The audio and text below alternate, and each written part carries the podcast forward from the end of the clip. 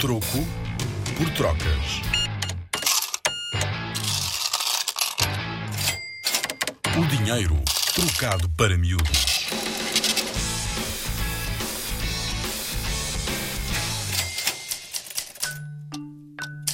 De que é que são feitas as notas? O papel das notas não é um papel qualquer, é especial. Na realidade, nem sequer são feitas de papel. E se calhar, até tu já fizeste um teste laboratorial a uma nota e nem sabes. Será que alguma vez te esqueceste de uma nota no bolso das calças e a puseste na máquina de lavar? Aposto que no fim a nota voltou inteira. Pois é, se uma nota fosse apenas feita de papel, como as folhas normais, achas que resistia ao teste da máquina de lavar? Claro que não.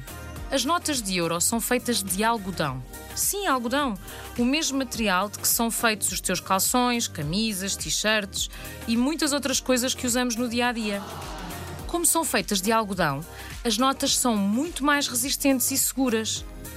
Conta-se que foi na China que surgiu o papel, há mais de dois mil anos, e que nessa época era feito de bambu e de casca de amoreira. As primeiras notas chinesas tinham o tamanho de uma folha A4. Nessa altura, dificilmente as pessoas se esqueciam de uma nota no bolso.